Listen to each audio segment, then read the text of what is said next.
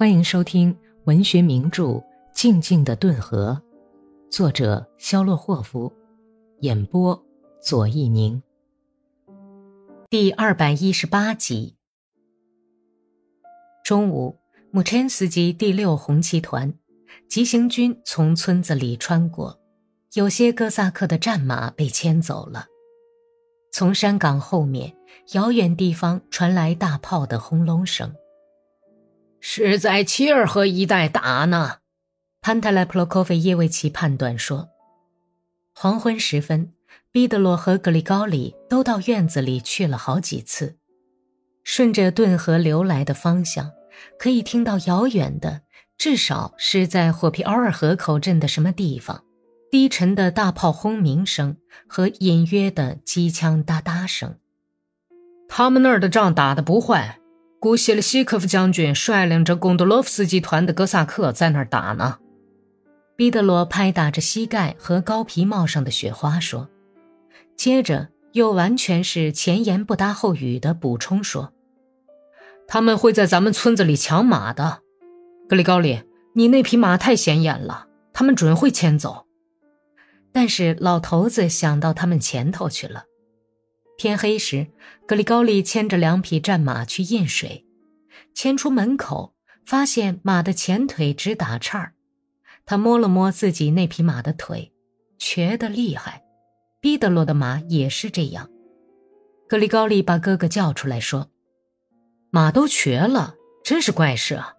你的马瘸的是右腿，我的是左腿，也没有伤痕。”莫非是关节炎？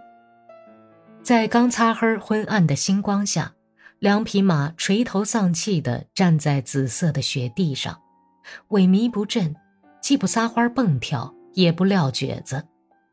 彼得罗点上灯笼，但是从长院上走来的父亲制止他说：“点灯笼干什么？爸爸，马都瘸了，大概是腿有病。要是腿有病。”那不就好了吗？你愿意来个什么庄稼佬背上马从院子里牵走吗？这倒是不错。哦，去告诉格丽什卡，就说腿上的病是我给他们弄出来的。我拿起锤子往他俩的膝盖脆骨下面都钉了一个钉子。现在只要战线不离开咱们这儿。他们就只好瘸着走了。彼得罗摇了摇脑袋，嚼了一会儿胡子，朝格里高利那里走去。你把他们拴到槽上去吧，这是爸爸故意弄瘸的。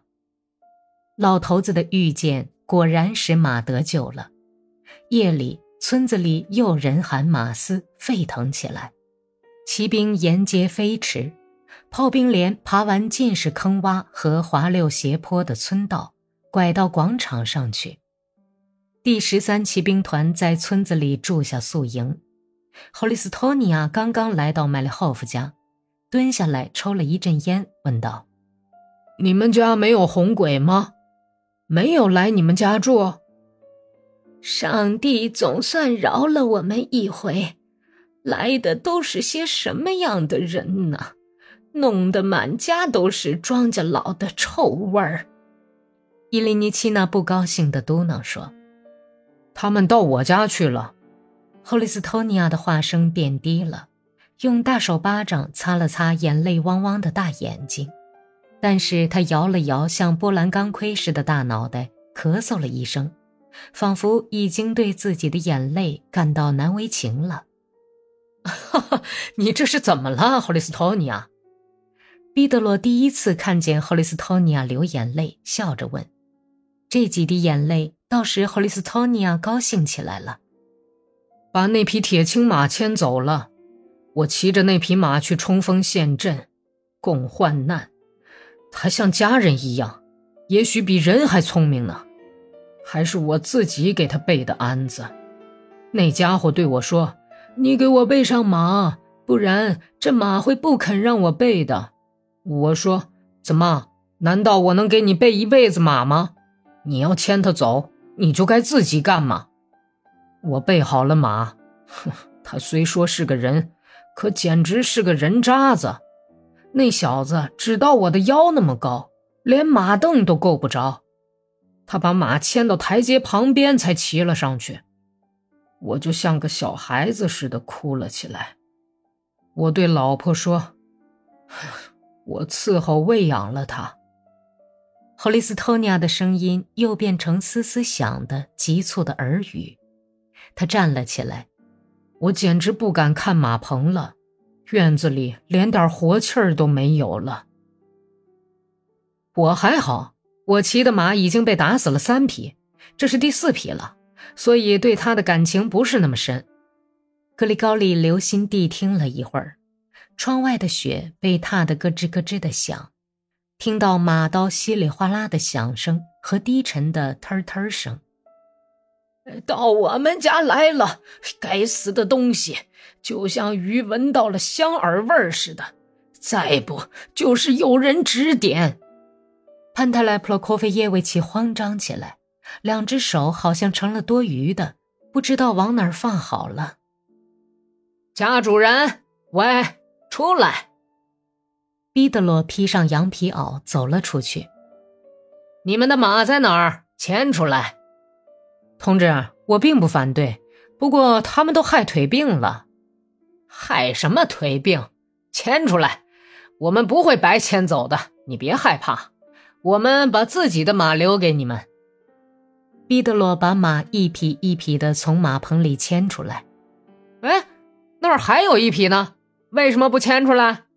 一个红军战士用灯笼照着，质问道：“那匹是克马，怀崽的克马，它太老了，有一百岁了。”喂喂，把马鞍子拿来。哎，等等，真瘸了。哦，当着上帝的面凭良心说，你他妈的把这些残废东西牵出来干什么呀？牵回去！拿灯笼的红军战士粗野的叫喊。毕德罗伸手拉住马龙头，撇着嘴唇，扭过脸去避开灯光。马鞍子在哪儿？今天早上叫同志们拿走了。格萨克，你是在瞎说？什么人拿走了？真的。真的，我要是瞎说，叫上帝惩罚我。真叫人拿走了，母琛斯基团从这里开过的时候拿走了，拿走了马鞍子，还拿走了两副马套呢。三个骑兵骂着走了。毕德罗走进屋子，浑身都是马汗和马尿味儿。他那坚毅的嘴唇哆嗦着，多少有点夸耀的拍了拍霍利斯托尼亚的肩膀。要这样才行。马瘸了，马鞍子呢？就告诉他，叫人拿走了。哎，你呀！伊琳妮奇娜吹熄了灯，摸黑到内室铺床去了。哎，咱们摸黑坐着吧，不然呢，魔鬼又会把过夜的人送来了。本集播讲完毕，感谢收听。